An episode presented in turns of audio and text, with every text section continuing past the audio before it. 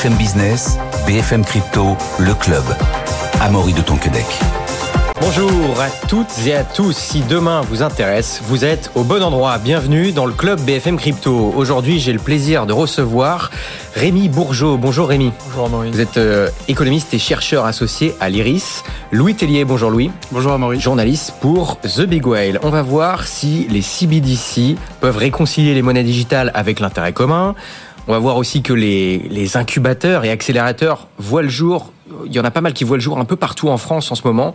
Et on verra, on essaiera d'expliquer pourquoi, malgré le contexte qui est un peu compliqué pour, pour le Web3, même si c'est en train de changer dans les cours, en tout cas pour l'instant. Mais d'abord, euh, on va se concentrer sur le, sur le procès euh, FTX, hein, le procès de SBF.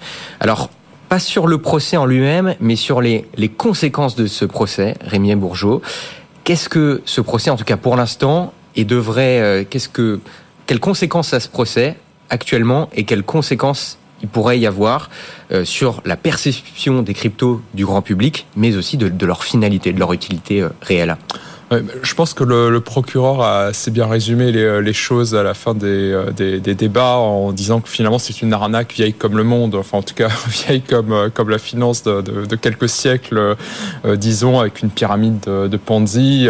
C'est presque un signe de, maturité des, des cryptos, enfin en tout cas d'une certaine banalité dans les, dans les développements avec cette, cette financiarisation et surtout évidemment l'émergence des, des grandes plateformes qui ont évidemment le vent en poupe qui sont absolument euh, centrales, mais avec euh, des failles euh, béantes, des, escroqueries d'un côté, d'autres beaucoup plus sérieuses, mais avec toujours quand même une certaine opacité, des processus de, de certification, de contrôle qui sont difficiles à mettre en place. Donc tout ça reste encore assez nouveau, assez expérimental, et c'est surtout ça, je pense, qui est extrêmement encore important dans la sphère crypto, c'est cet aspect expérimental qui est très intéressant avec des applications blockchain euh, dans tous les sens qui sont euh, effectivement euh, légitimes, passionnantes, mais encore souvent au stade, expérimental. Et je pense que ça, renvoie vraiment à ce, statut. Ensuite, ça interroge sur les finalités. Effectivement, bon, il faut toujours revenir un peu aux origines de, la blockchain en, en, en l'occurrence, de cette grande promesse de décentralisation et justement de décentralisation monétaire et justement là, on a vu émerger ces grandes, centrales, ces grandes plateformes euh, qui ont un rôle crucial sur le, marché, sur, cet écosystème. Et en parlant des écosystèmes aussi, évidemment, euh, les financeurs, euh, le rôle prépondérant du capital risque, aussi quand même très concentré. Euh, donc on est dans un univers euh, sans surprise, qui est très différent évidemment des promesses originelles du, lancement du, euh, du, Bitcoin et forcément ça, ça interroge. Mais on a un niveau en fait déjà d'avancée, de propositions où on a notamment aussi les CBDC que, que vous évoquiez.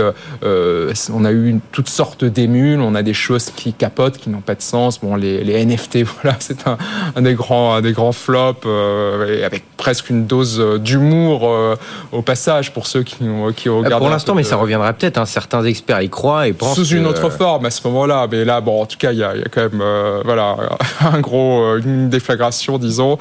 Euh, et euh, il faut voir ça effectivement d'un point de vue technique, technologique, euh, avec d'autres utilisations qui naissent. Donc on a quelque chose de, de très mmh. vivant, avec beaucoup, euh, beaucoup d'implications. Mais je pense que c'est important de revenir toujours à cette idée, euh, qu'est-ce que ça apporte en termes d'utilisation, d'utilité, de finalité, et dans ce débat de la décentralisation monétaire. Et finalement, on parle aussi de plus en plus de CBDC, de, de, de, de banques centrales, euh, dans un contexte géopolitique particulier, parfois pour éviter des sanctions ou autres. Bon, il y a toutes sortes de choses de dédollarisation aussi à échelle mondiale. Et là, évidemment, il s'agit d'outils euh, éminemment euh, centralisés. Ça, on va, on, on va en parler tout à l'heure, mais pour prendre un cas, pour rester dans les cas d'usage, euh, Louis, pour Rémi, les NFT, ce serait un flop. C'est quoi votre avis par rapport à ça? Alors, on le rappelle évidemment, les NFT, c'est pas que des collections euh, artistiques. Il y a, il y a, il y a plein d'autres cas d'usage. Quel est votre avis là-dessus Sur les NFT, c'est un flop? Oui ou non, ou est-ce que c'est plus compliqué que ça? Alors, bah, peut-être de, de manière un peu plus générale, effectivement, en fait, euh, ce dont a parlé, euh, a parlé Rémi, c'est l'aspect très financier. Donc, euh, forcément, voilà, c'est en fait l'aspect financier, c'est quelque chose qui est qui est très caractéristique des crypto-monnaies parce que forcément, il y a beaucoup de spéculation. Mais en fait, quelque part. Quand vous dites l'aspect financier, c'est quelle santé il y a dans les cours c'est ça? C'est pas forcément quelle santé il y a dans les cours, mais aujourd'hui on voit effectivement euh, euh, que c'est très spéculatif, que aujourd'hui euh, bah, ce sont des actifs, mais quelque part j'ai envie de dire c'est presque une bonne nouvelle en fait, parce que ça prouve que ça marche et ça prouve qu'il y a un gros espoir du point de vue du point de vue financier. Alors effectivement pour revenir sur les sur les NFT, il faut une nouvelle fois distinguer deux choses. Rémi l'a évoqué, il y a l'aspect technique et effectivement il y a l'aspect financier. L'aspect financier des NFT, pour le moment, effectivement, s'il y a certains cas d'usage en termes d'actifs, notamment dans l'art, qui sont en train de se dégager, c'est indéniable. Hein. Il y avait une stat qui était, euh, qui était relevée. Aujourd'hui, 11% euh, des collections de NFT euh, sont vendues dans le domaine de l'art pour des artistes qui, qui, qui, ont, qui ont moins de 40 ans. Donc en fait, c'est une vraie vague. après, on, peut penser ce qu'on veut, effectivement, mais en termes d'actifs, en tout cas, ça fait sa place. Et après, l'autre chose, c'est du point de vue technique je suis pas tout à fait d'accord. Aujourd'hui, euh, toutes les institutions, toutes les banques se retrouvent confrontées à cette, euh, ce, enfin, ce besoin, en tout cas cette possibilité de décentralisation, cette possibilité d'optimiser la finance en même temps en ayant une meilleure euh, décentralisation. Donc ça, l'avenir nous le dira. Effectivement, on va pas commencer à dire que tout va être décentralisé, qu'on va vivre dans le meilleur des mondes, mais en tout cas aujourd'hui, beaucoup considèrent que c'est presque inévitable. Après, il faudra voir quel degré de décentralisation on voit. Et puis, peut-être pour revenir au procès SBF, effectivement, c'est une bonne nouvelle. C'est une bonne nouvelle parce qu'en fait, quelque part, oui, c'est un signe de maturité du secteur. C'est-à-dire que il y a deux ans, enfin, il y a même il y a un an, on avait quand même trois acteurs euh, qui n'étaient pas forcément arrêtés. Hein. Alex Machinsky euh, de Celsius Network, qui était une plateforme donc euh, voilà qui a été prouvé qu'il servait de son token effectivement euh, de plateformes pour euh, se faire de l'argent sur le dos des utilisateurs. Il y a eu le fameux SBF, donc Samuel Bankman-Fried, et il y avait également Docone avec euh, avec Terra Luna. Donc aujourd'hui, ces trois personnes sont entre les mains de la justice. SBF a été condamné, et ce qu'il faut une nouvelle fois rappeler quand même, c'est que FTX comme vous l'avez souligné Rémi, c'est une arnaque un peu vieille comme le monde. Donc FTX était une entité centralisée. Donc quelque part, en fait, vous avez une entité centralisée, ça pourrait être n'importe quelle autre boîte, n'importe quelle autre entreprise qui menait cette arnaque. C'est pas propre, propre au crypto. Non, il y a quand même l'aspect vraiment de, d'engouement, d'hystérie, euh, je dirais quand même propre à ce, mouvement qui est là. Je, on peut pas juste le nier. Dans les, en parlant des NFT, c'est absolument central parce que bon, il y a eu un énorme euh, n'importe quoi avec cette prétention qui avait un lien euh, de détention au sens de la propriété quand on associait un NFT à une quelconque euh, entité, à une œuvre d'art. Après, quand on possède un NFT, on, le possède, vraiment, on est bah d'accord Oui, mais qu'est-ce que le NFT Il y a une énorme confusion avec la détention d'autre chose que, que, le NFT. Et là, c'est le grand n'importe quoi. Et quand on interrogeait euh, des développeurs de NFT, ils étaient complètement incapables de répondre. Il y avait une énorme euh, confusion. Donc là aussi, à, à, à quelle question concrètement? Bah, euh, quel est le lien avec avec l'œuvre euh, par, euh, l'œuvre originale, on va dire bah, ça n'est pas ça n'est pas un contrat de détention d'autre chose. quand on détient un NFT, on détient un NFT. point. Il n'y a pas de lien avec avec la réalité. Ce lien n'a pas été fait. Il n'y a pas eu de pont qui a été établi sur le plan juridique. Donc les NFT en général, c'est vraiment ça n'a ça n'a pas de ça n'a pas de sens. L'objet existe techniquement. Oui, je, je, je suis ouvert sur le plan technique, mais il y a il y a eu une énorme aberration, un manque de recul parce que simplement c'est euh, voilà des valeurs qui montent à un moment et ensuite on se rend compte mais quel est le lien avec la réalité?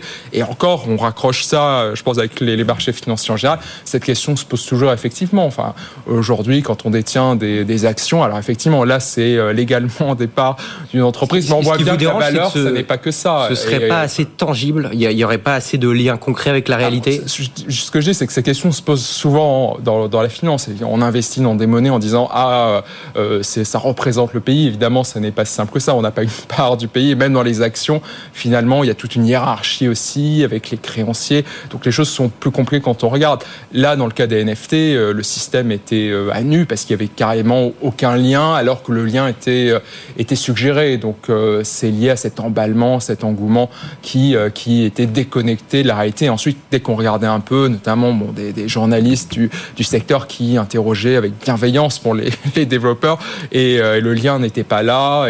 Et, on voit qu'il y a des choses qui sont intéressantes à développer sur le plan technique, algorithmique. Et ensuite, ce qui manque beaucoup, c'est d'en faire un certain sens. économique, c'est peut-être ambitieux, mais au moins qui ait une, une certaine légitimité et que le, lien qu'on affiche ou qu'on implique, qui est impliqué avec la réalité, est quand même une certaine, substance. Et là, c'était clairement pas le cas. C'était un, cas vraiment euh, d'exemple d'emballement euh, d'emballement financier où en fait, même là où on a quand même quelques prudences dans le secteur financier, mais bon, avec beaucoup de n'importe quoi aussi, là, les dix sont, euh, explosent complètement quand, on, quand il s'agit de crypto. Mais ensuite, voilà, les, les outils sont là, les, les, les contrats intelligents, le Web3, ça, ça, ça, existe. Mais bon, comme dans beaucoup de, de développement, d'innovation relative, il y, a, eu beaucoup de, de n'importe quoi. Et là, intrinsèque, il y a des outils bon, qui peuvent aussi être amenés simplement à disparaître. Alors les NFT, euh, on dit en moyenne, voilà, ça s'est ça, ça s'est effondré, mais c'est pas revenu à zéro non plus. Évidemment, il y en a plein qui ont disparu, qui valent plus rien.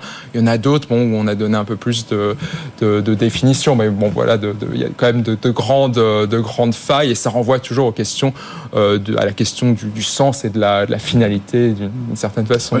Louis, ouais, vous qui êtes journaliste du secteur, pour finir sur les NFT, il y, y, a un problème avec ce lien réellement avec avec la réalité, tout simplement? Non, mais en, en, fait, c'est enfin c'est toujours un peu le même sujet. Il y a l'aspect économique, malheureusement, qui est hyper proéminent, parce que forcément l'aspect technique c'est un peu moins euh, vendeur peut-être. Bon, je vous invite aussi Rémi peut-être à, à, lire The Big Well euh, plus souvent, en tout cas peut-être que vous en apprenez plus, juste pour revenir à la base, mais le pas économique de dire non, mais euh, attendez, est-ce qu'il y a un lien de propriété ou pas? Ça, c'est une question légale de base. Et euh, il y a oui, mais je pense que c'est bien de rappeler quand même. Coup, oui, mais je pense, oui, mais c'est pas là, c'est pas de la philosophie économique. Oui, ce qui est intéressant, c'est pour vous, messieurs, là, qu'est-ce qu'on qu'est-ce qu'on achète quand on achète un NFT concrètement? On possède quoi? En fait, c'est ça la question. J'ai l'impression de ce débat.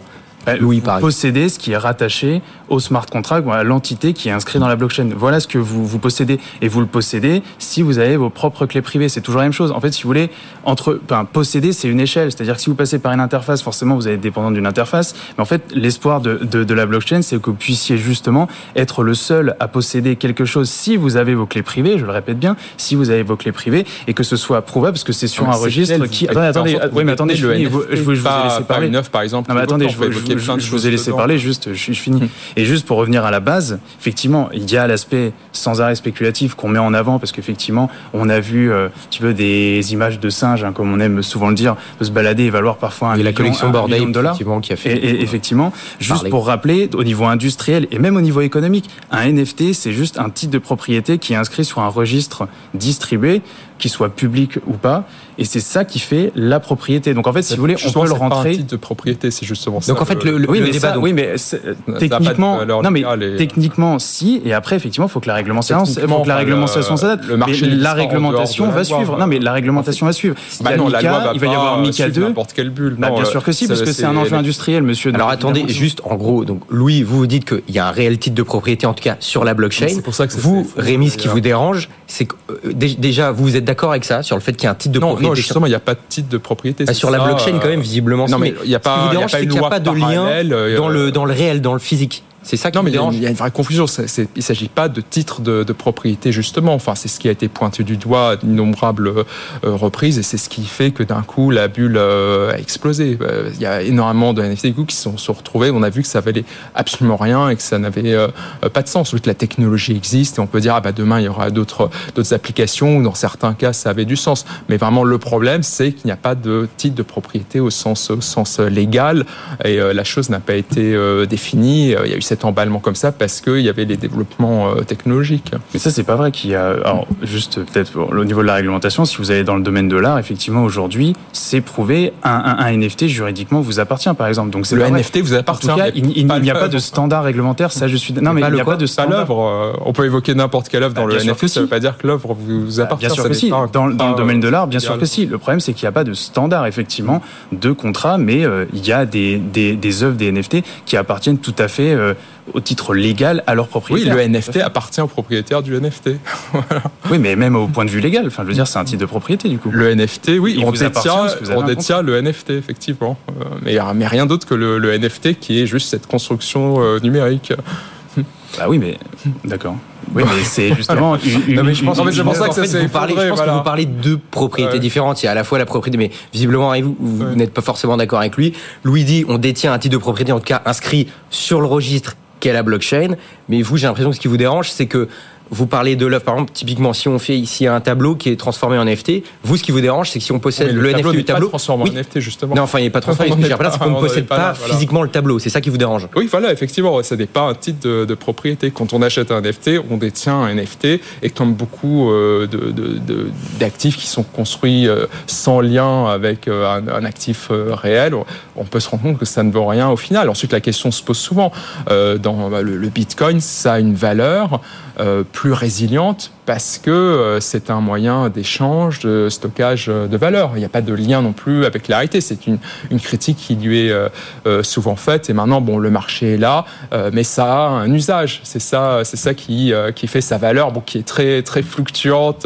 mais évidemment, à prendre avec précaution, parce qu'il y a un usage derrière. Bah oui. Le NFT, l'usage qui est censé être, c'est celui d'un titre de propriété, mais qui n'est pas là en fait. Ça dépasse ce que c'est censé être. Et je pense que vous, enfin, sur, sur ce sujet-là, je pense qu'il y a deux choses. Effectivement, aujourd'hui, il y a de l'art qui est 100% digital, donc un artiste va produire un NFT. Après, une nouvelle fois, on en pense qu'on veut, mais si vous voulez, c'est un marché, c'est quelque chose qui existe, et on prend le domaine de l'art. Vous avez un tableau qui est, qui est 100% produit par un artiste, et après, il y a un procédé qui est pas tout à fait, enfin, qui est pas standardisé, qui fait un peu au cas par cas, mais qui existe aujourd'hui. En fait, vous avez le NFT, donc, qui est le titre de propriété, le contrat dans lequel vous allez inscrire, parfois on dit à tort, le JPEG ou le tableau, et le tableau qui va être une œuvre 100% numérique, et effectivement là, vous avez une œuvre 100% numérique qui appartient à son propriétaire. Donc en fait, non, mais si, je, pense, attendez, attendez, je, je, pense, je, je pense que vous parlez, vous parlez du tableau non, qui non, mais je parle tokenisé. Euh, je parle des deux, ouais, je parle des deux, et aussi pour une œuvre numérique.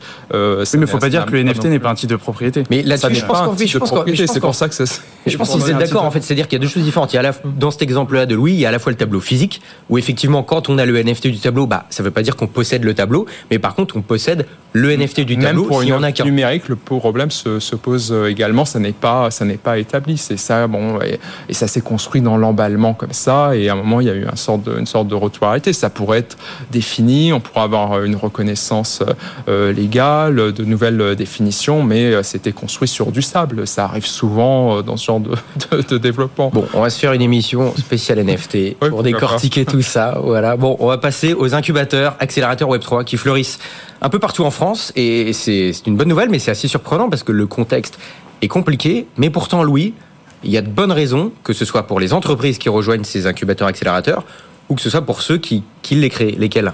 Alors, d'abord, pourquoi est-ce qu'on voit toutes ces entités effectivement euh, qui apparaissent dans le bear market? C'est déjà d'une part euh, à la fin du dernier bull run, donc euh, à peu près en 2018, il n'y avait pas forcément assez de mentors, assez d'expérience pour monter ce genre d'incubateur. Donc on se posait aussi la question de savoir si euh, le Bitcoin, euh, l'Ether ou même l'écosystème crypto n'était pas un petit peu un feu de paille et que euh, voilà, ça avait quand même une possibilité que ça disparaisse. Aujourd'hui, quand même, il y a un certain consensus qui dit que la technologie et même certains actifs, comme le Bitcoin qui commence à rentrer dans le paysage des actifs classiques, euh, ne vont pas disparaître et sont là pour durer.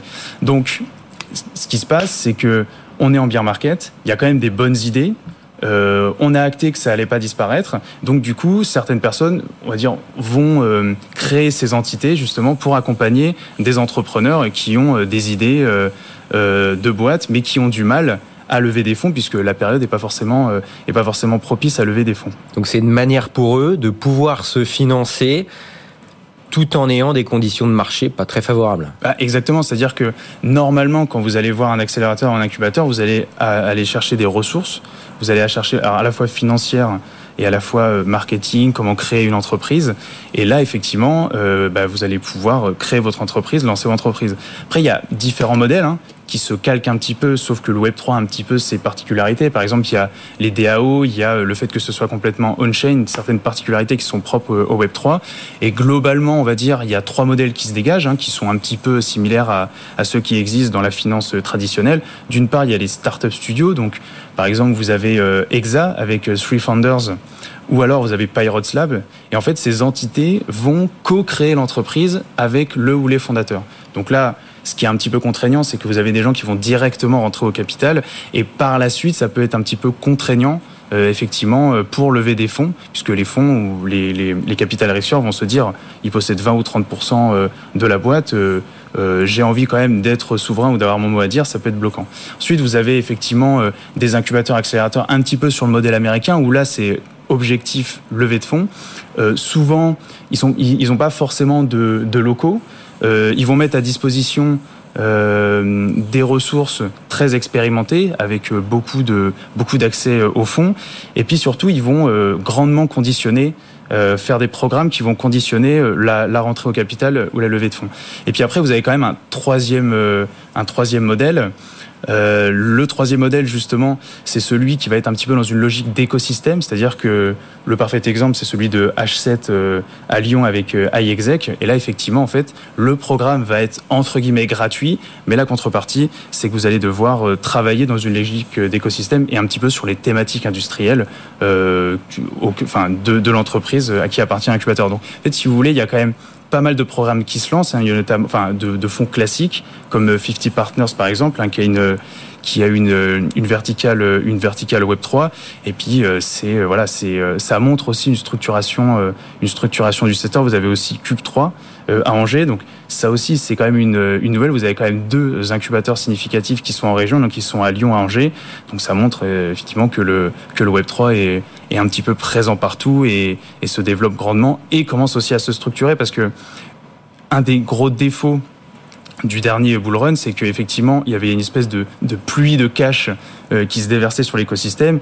Et le problème, c'est que euh, comme les capital risqueurs ne voulaient pas risquer euh, de louper la pépite, il n'y avait pas forcément de suivi exact. Donc l'arrivée de ces accélérateurs incubateurs dans le contexte morose qu'on connaît, effectivement, permet d'avoir un meilleur suivi en jalon en conditionnant le capital et en conseillant mieux euh, les, euh, les entrepreneurs. Et pour finir rapidement sur les incubateurs, il y a, il y a un peu toutes les, les verticales, il y a peut-être des NFT aussi. Oui, il y a des NFT. il, y a, il, y a, quoi? Il y a tout, il y a finance décentralisée, NFT, euh, euh, on retrouve toutes les verticales ou alors du Web 3 ou alors il y en a qui sont quand même prépondérantes bah, On retrouve beaucoup euh, les, entreprises d'infrastructure donc euh, effectivement, vous allez retrouver des protocoles de finance décentralisés, des solutions qui permettent notamment de trier la data et de la mettre à disposition des entreprises. En fait, vous avez un petit peu toutes les verticales. effectivement, vous avez aussi des entreprises de, de, NFT, notamment dans le dans le domaine industriel, parce que le, le NFT on-chain, ça permet effectivement de mieux tracer, de mieux suivre, et surtout, alors par exemple, on parle beaucoup euh, d'identité numérique, qu'effectivement l'identité numérique serait matérialisée par une sorte de NFT. Il faut aussi, dans ce cadre-là, euh, préciser qu'il y a toutes, toutes sortes de NFT, toutes sortes de standards hein, qui sont, qui sont on-chain et qui sont représentés sous, sous forme de, des fameux smart contracts. Bon, rapidement, il nous reste trois minutes, messieurs. Peut-être que ça, vous allez vous, vous retrouver là-dessus. Est-ce que les CBDC, donc hein, les monnaies numériques de banque centrale notamment, peuvent réconcilier les monnaies digitales avec l'intérêt commun, Rémi Alors là, bon, c'est évidemment euh, inspiré par euh, ce, mouvement des, cryptos, euh, ces, monnaies digitales de banque centrale. en même temps, ça renvoie à des débats très anciens qui ont, qui ont plus d'un siècle, étaient nés pendant la, la, la, la, grande dépression dans les années dans les années 30 en particulier, ce qu'on appelait l'école de Chicago, qui voulait que la, la, monnaie soit, les dépôts soient intégralement soutenus par des, des de la monnaie de, de banque centrale. Donc euh, ça renvoie un peu à ce débat-là. C'est pour ça qu'il y a pas mal de gens qui sont pas vraiment dans le domaine euh, des monnaies digitales qui sont favorables. Euh, mais ensuite, il faut voir que ça, ça, ça, a une ampleur quand même très, très limitée aussi, parce que se pose la question de la concurrence pour les banques commerciales. C'est-à-dire qu'un dépôt bancaire auprès d'une banque commerciale, c'est éloigné de, la, monnaie de, de banque centrale. C'est une créance auprès de, de, la banque commerciale en question. Donc on a une, une, grande partie de la monnaie qui est en fait de nature plutôt privée, évidemment, avec une, une très forte euh, réglementation. Euh, mais donc voilà, ça, ça, renvoie à des débats, des débats très anciens sur la, la stabilité euh, monétaire, financière, la nature même euh, de, de, la monnaie. Évidemment, quand on compare aux crypto, on est à l'inverse en termes de, décentralisation, parce que là, il s'agirait vraiment d'une sorte de reprise en main de, ce, de, ce, de ces outils euh, digitaux par, euh, par les banques centrales, mais avec une ampleur limitée. Il y a toujours cette question du débat euh, avec la, sur la, concurrence que ça, imposerait aux banques, commerciales. Mais ce qu'on voit, c'est qu'on on a de véritables développements pour des raisons géopolitiques notamment mais un peu partout, on a des, on a des projets et je pense que ça renvoie vraiment à des débats de, des, débats de, de, très long terme. Évidemment, la monnaie est déjà digitale dans une très large partie. Là, c'est qu'on a un statut qui est comparable à l'argent liquide. C'est l'argent liquide, c'est de la monnaie de banque centrale. Et là, ce serait de la monnaie digitale de banque centrale qui serait aussi accessible a priori pour les euh, aux citoyens, mais même ça c'est remis en hmm. cause. Ça pourrait simplement euh, une, des monnaies de banque centrale dites wholesale, de, euh, qui serait donc pour pour le secteur bancaire. Et là, dans ce cas-là, il s'agirait plutôt d'une réforme technique du, du, système interbancaire. Donc ça reste encore un grand chantier. On est un peu assez loin quand on regarde le détail des, des discussions d'une grande promesse de, de révolution du, du système monétaire, mais pour autant c'est effectivement un, débat très intéressant, un développement intéressant qui renvoie vraiment à des, à des, des questionnements de, de fond euh, de, depuis euh, les, les, origines de notre système financier, disons. Merci beaucoup, Rémi Bourgeot, cherche, économiste et chercheur associé à l'ERIS. Effectivement, on, on, se demandera plus longuement une prochaine fois si euh, les monnaies numériques de banque centrale sont quelque part pas un peu contre nature avec euh, l'esprit premier des cryptos. Merci beaucoup, Louis Tellier, journaliste à The Big Whale, d'avoir été avec nous. Euh, quant à nous, on se retrouve, euh, vous retrouvez demain les pros des cryptos dès 15h sur cette chaîne. Bonne journée, bonne soirée et à demain 15h pour les pros des cryptos. BFM Business, BFM Crypto, le club.